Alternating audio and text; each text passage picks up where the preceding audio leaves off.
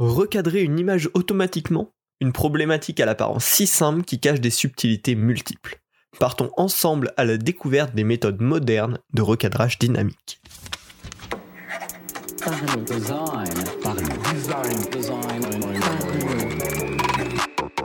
Parlons Design est sponsorisé par ZKTOS Theory, le site des product designers. Salut, c'est Romain Pinchna, bienvenue dans un nouvel épisode du podcast Parlons Design dans lequel on va parler de recadrage dynamique. Alors le recadrage tout simplement des images, des contenus, c'est une chose qu'on considère finalement rarement dans la phase de design. On a du mal à l'anticiper, tout simplement parce que généralement ben, nos, outils de design, de conception fonctionnent avec du contenu relativement fixe, il y a une très petite gestion euh, du responsive et du coup c'est quelque chose qu'on a euh, souvent tendance à ne pas considérer, à dire bon bah on va laisser ça au développeur euh, et puis il se débrouillera, il fera, il fera ce qui est le plus, euh, le plus aligné avec euh, ce qui lui semble juste. Mais pourtant, bah, c'est peut-être dommage parce qu'il y a des fois où on pourrait pousser la chose un petit peu plus loin, vérifier s'il n'y a pas des meilleures méthodes et trouver justement la méthode qui correspond le mieux au contenu qui est présent euh, et du coup, bah, voilà, c'est dommage qu'on n'en parle pas assez. Et euh, ensemble, dans ce podcast, on va faire un petit débrief des différentes manières de cropper automatiquement une image. Alors, dans quel cas on a, on a besoin de ça? Bah, Finalement, un petit peu tout le temps dans tous les contenus. Déjà, dès qu'il y a du responsive à gérer, ce qui est à peu près tout le temps aujourd'hui, hein, potentiellement, le ratio d'une image peut être déformé. Et du coup, bah, là, il va falloir cropper l'image automatiquement selon euh, le ratio dans lequel se trouve l'image. Et donc là, il va falloir choisir la méthode la plus adaptée.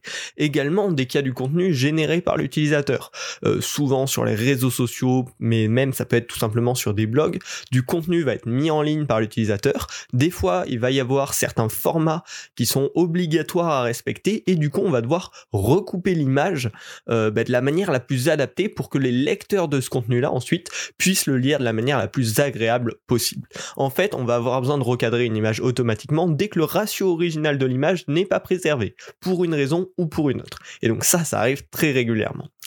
Aujourd'hui donc, je vais te présenter trois méthodes euh, qui permettent de faire ça, qui ont chacune des avantages et des inconvénients différents, des méthodes très traditionnelles à des méthodes bien plus avancées, qui vont permettre de recadrer l'image de manière plus ou moins intelligente, mais surtout euh, qui vont s'adapter à certains cas.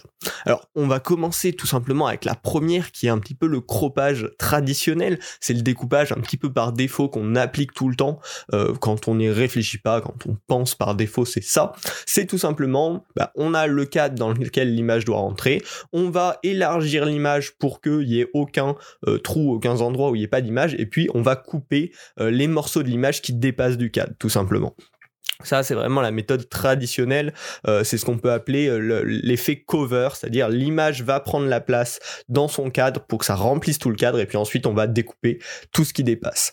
Il y a plusieurs possibilités euh, pour mettre en place déjà ce, croppage traditionnel. Soit ça peut être par rapport au centre de l'image, on va agrandir l'image depuis le centre et puis ensuite on va découper les contours. Mais on peut également accrocher l'image à droite ou à gauche, c'est-à-dire on va étendre l'image en l'ayant accroché à gauche, donc on va étendre que vers la droite et puis on va couper tout ce qui dépasse, ou inversement par la gauche. Donc s'il y a par exemple le contenu cœur de l'image et à gauche de l'image, ça va être intéressant déjà dès ce point-là de spécifier le fait qu'on veut que notre image soit accrochée à gauche et comme ça le contenu qui sera euh, découpé, qui sera caché, bah, ce sera le contenu un petit peu moins pertinent de l'image.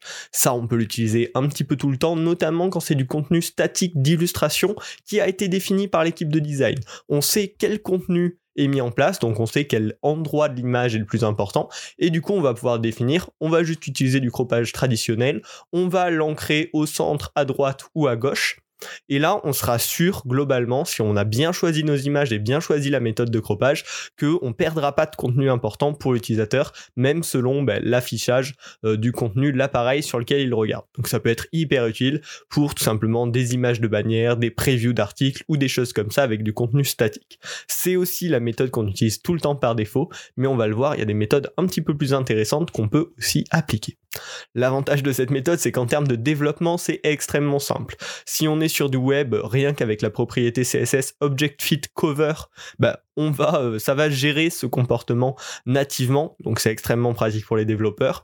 Et même sur la plupart des technologies, globalement, que ce soit sur du mobile ou sur des trucs complètement spécifiques, il y a toujours cette possibilité qui est gérée de manière relativement native, et donc c'est extrêmement pratique pour le développeur. Donc ça c'est clairement le premier avantage, c'est extrêmement simple à mettre en place. Et le deuxième avantage, c'est que c'est pas du tout biaisé. Euh, c'est-à-dire il peut pas y avoir euh, des biais de préférence personnelle ou de goût ou de racisme ou de choses comme ça. Ça va juste être euh, de la logique pure qui ne s'appuie pas du tout sur le contenu de l'image et du coup on est sûr que c'est pas biaisé. Par contre, cette méthode a bien sûr des inconvénients, surtout si on parle de contenu généré par l'utilisateur, c'est que ça peut cacher du contenu clé à l'image. Si on a défini que ça se euh, depuis le centre et qu'il y a du contenu super important sur les côtés, bah, il va être caché, il va disparaître et c'est extrêmement dommage. Le second inconvénient, c'est que le chargement est pas optimisé. Si on a une énorme bannière par exemple, mais qui va finalement s'afficher dans un carré, on va avoir beaucoup de contenu qui va être chargé par l'utilisateur, alors qu'il va pas être utilisé du tout parce que ces zones-là seront cachées. Donc, euh, faut faire gaffe aussi à pas charger des documents trop importants alors qu'on va en afficher qu'une toute petite partie. C'est là où on peut appliquer euh, plusieurs bonnes pratiques si on utilise cette méthode de croppage traditionnelle. La première, déjà, ça va être de penser le contenu image dès le début pour les différents affichages. Quand on va mettre notre euh, image, qu'on va savoir que le ratio va changer en fonction des tailles d'écran, par exemple, on va dès le début les tester, vérifier qu'on va pas perdre du contenu très important à partir d'un certain ratio ou autre. Dans ce cas-là, il faut penser à des règles spécifiques pour que le contenu ne soit pas euh, perdu, ne soit pas dilué en fonction de l'affichage. Également, le second point, ça va être à chaque fois à penser à l'ancrage du crop. Est-ce qu'on l'ancre à droite, au centre ou à gauche pour optimiser l'affichage et perdre un minimum de contenu? Et donc ça, ça va être à préciser au lieu de juste le laisser au bon vouloir du développeur. Et enfin, le dernier point, euh, qui est peut-être le plus important, ça va être de gérer plusieurs versions de l'image. Si on voit que à partir d'une certaine taille d'écran, par exemple dans le cas du responsive, on a vraiment une grosse partie de l'image qui est, qui est cachée, eh ben on va proposer plusieurs formats d'image pour optimiser le chargement. Également, ça peut être utilisé de manière un petit peu plus euh, artistique.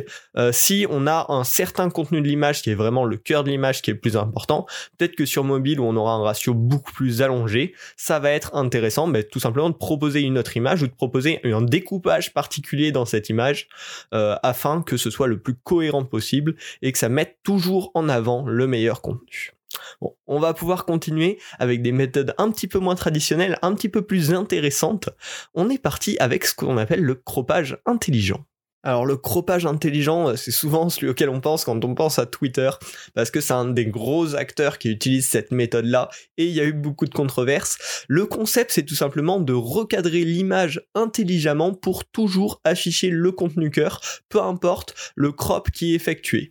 Euh, et le contenu cœur, du coup, doit toujours être au centre de la découpe. Alors ça, c'est utile énormément quand on a du contenu généré par les utilisateurs. Hein. L'exemple de Twitter est tout particulier. On a besoin de mettre des prévisions dans les tweets des contenus postés par les utilisateurs, mais les utilisateurs peuvent poster des contenus dans des centaines de ratios différents. Et du coup, ben, on va essayer de trouver quel est le contenu cœur du média posté pour l'afficher dans cette preview et du coup attirer l'attention des utilisateurs qui scrollent dans leur fil. Également, ça peut être très intéressant pour du recadrage automatique de contenu multimédia. Euh, par exemple, vous avez, vous créez un site ou une application dans lequel le, le client, la personne qui gère le site peut poster des articles. Mais quand il poste cet article avec peut-être une faute bannière, des choses comme ça, il va falloir également générer, euh, par exemple, l'image de preview pour les réseaux sociaux, qui a un format particulier. Euh, les euh, documents qui vont être utilisés aussi pour que la marque en elle-même poste ce, cet article sur les réseaux sociaux. Pareil avec un format particulier. Et du coup, là, ça peut être très intéressant de recadrer automatiquement le média bannière de l'article pour ces différents usages. Mais encore une fois, si on veut bien l'optimiser pour que les utilisateurs qui voient ces previews aient envie de venir sur l'article, eh bien, il va falloir que ce soit recoupé intelligemment au mieux et du coup ces solutions peuvent être extrêmement intéressantes. Ici en termes de développement on a besoin bah, d'un système, d'un algorithme de machine learning qui va être entraîné sur un gros gros set de data à repérer le contenu clé euh, d'une image. Donc c'est bien plus compliqué euh, que la première méthode de croppage classique, on va dire, en termes de développement.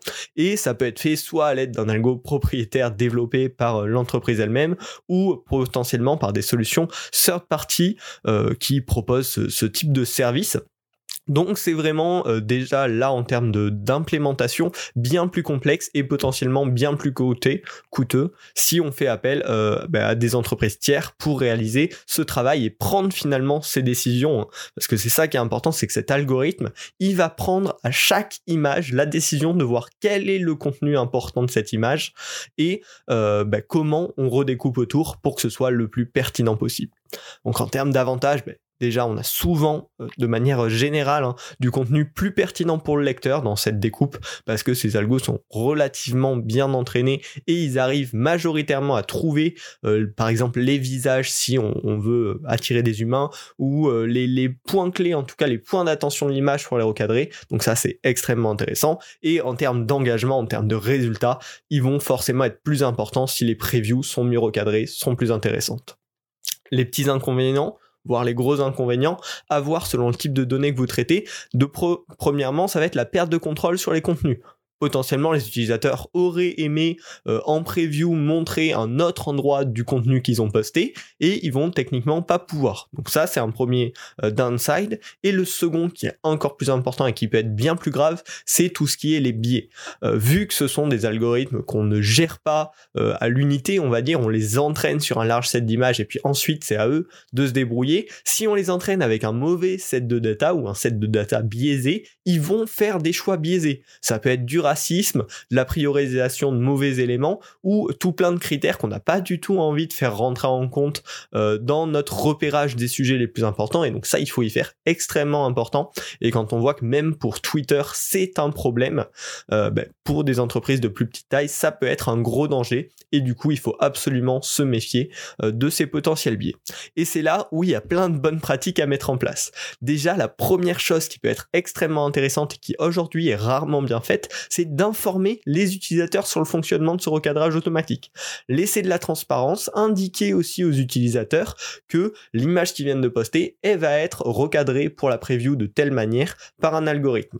Et là encore, ce qu'on peut faire pour améliorer l'expérience, c'est permettre à l'utilisateur de corriger le choix de l'intelligence artificielle si il voit euh, que euh, l'algo a fait un choix biaisé ou un choix qui ne lui convient pas, il doit pouvoir lui-même corriger et dire non, c'est cette partie de l'image qui est la plus importante et que je veux que tu montres en priorité. Donc avec ces deux bonnes pratiques déjà, on permet de limiter les biais et même encore mieux que ça, si l'utilisateur corrige, on peut potentiellement au fur et à mesure corriger euh, les sets de data avec des données corrigées eux-mêmes par les utilisateurs. Ensuite, la troisième bonne pratique, euh, qui est un petit peu compliquée à mettre en place en tant que designer, mais qui est en tout cas à transmettre au reste de l'équipe, c'est de s'assurer d'avoir un set de données d'entraînement le moins biaisé possible. Parce que forcément, euh, plus on aura des données en entrée de qualité, plus les prédictions seront bonnes derrière. Et puis enfin, il faut toujours tester ces potentiels biais éthiques euh, de cet algorithme pour vérifier que justement, même si on a fait tous ces efforts-là, il y en ait le moins possible et qu'on les corrige au fur et à mesure. Voilà. Enfin, on va pouvoir passer à la dernière euh, technique de recadrage qui est peut-être la moins connue, euh, que j'ai découverte il y a pas longtemps et qui est extrêmement intéressante dans certains cas, c'est le recadrage dynamique avec le Sum Curving Algorithm. Alors, tout simplement, l'idée c'est on recadre pas vraiment, on enlève juste le contenu inintéressant de l'image au fur et à mesure pour réduire par exemple sa largeur ou sa hauteur. Euh, l'exemple parfait c'est imaginer un mur avec des œuvres d'art, donc une photo de ce mur avec des œuvres d'art, donc on a plusieurs œuvres d'art disséminées et puis au milieu on a le mur tout simplement. hein. euh, eh bien avec cet algorithme, si on essaye de réduire la largeur de cette image, ça va enlever des morceaux de mur, donc le contenu intéressant, inintéressant, ça va rapprocher les différentes œuvres d'art sur la photo et du coup, dans un contenu moins large, on aura tous les objets cœur euh, de la photo et on aura enlevé les parties moins intéressantes, dans notre cas le mur. L'idée c'est on réduit les espacements, les zones inutiles de l'image pour avoir une image plus concentrée avec le contenu. Alors là, ça peut être utile dans plusieurs cas.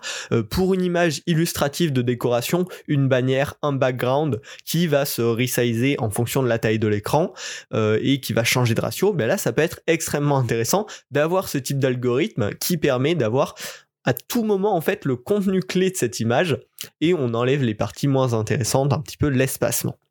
Ça peut également être très utile sur une image avec du contenu informatif majeur. Si c'est un petit peu des slides de contenu, des bannières de vente, des graphiques, des choses comme ça, c'est super important quand on découpe d'enlever uniquement euh, finalement le contenu qui n'apporte pas d'informations. Et du coup, ça peut être un algorithme très intéressant à utiliser. En termes de développement, euh, là, on n'a pas du tout de machine learning ou euh, d'intelligence artificielle, c'est un algorithme, on va dire, classique, qui demande quand même un nombre de calculs important, hein. surtout une, une grande image. Plus l'image va être grande, plus le nombre de calculs va augmenter de manière importante. Euh, mais c'est euh, relativement simple à mettre en place. En tout cas, des librairies sont disponibles pour le mettre en place euh, rapidement. donc c'est plus faisable, on va dire, pour une entreprise de taille moyenne. Les avantages, bah déjà, c'est qu'on n'a aucun biais issu d'un set d'entraînement fallacieux, tout simplement parce qu'il n'y a pas de biais, euh, parce qu'il n'y a pas de set d'entraînement. Euh, et puis, le second avantage, c'est qu'on va avoir un minimum de perte du contenu clé pour le lecteur, peu importe l'organisation de l'image. Là où, avec, euh, par exemple, du croppage intelligent comme sur Twitter, bah, potentiellement, si on a plusieurs sujets d'attention sur une photo, bah, on va en sélectionner un seul et du coup, les autres seront perdus. Là, le but, c'est d'enlever le contenu pas clé et de garder euh, que les objets clés. Euh, donc on a un minimum de perte de contenu à ce niveau-là. Par contre, on a plusieurs inconvénients, c'est pas du tout adapté à des images complexes ou en plan très serré où euh, bah, il n'y a pas vraiment de contenu qu'on peut enlever. Là, ça risque de faire des résultats pas top, assez étonnants.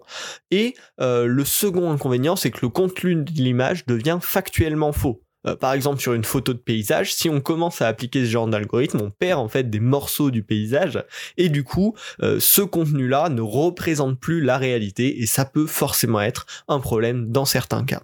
Donc les bonnes pratiques là-dessus, si vous essayez de mettre en place ce type euh, de recadrage automatique, ça va être sur du contenu généré par l'utilisateur il faut absolument lui laisser la possibilité de reprendre la main. Euh, un petit peu comme tout ce qui est intelligent, hein, il faut toujours laisser la possibilité à un utilisateur, à un opérateur humain de reprendre la main et de corriger ça si c'est trop gênant.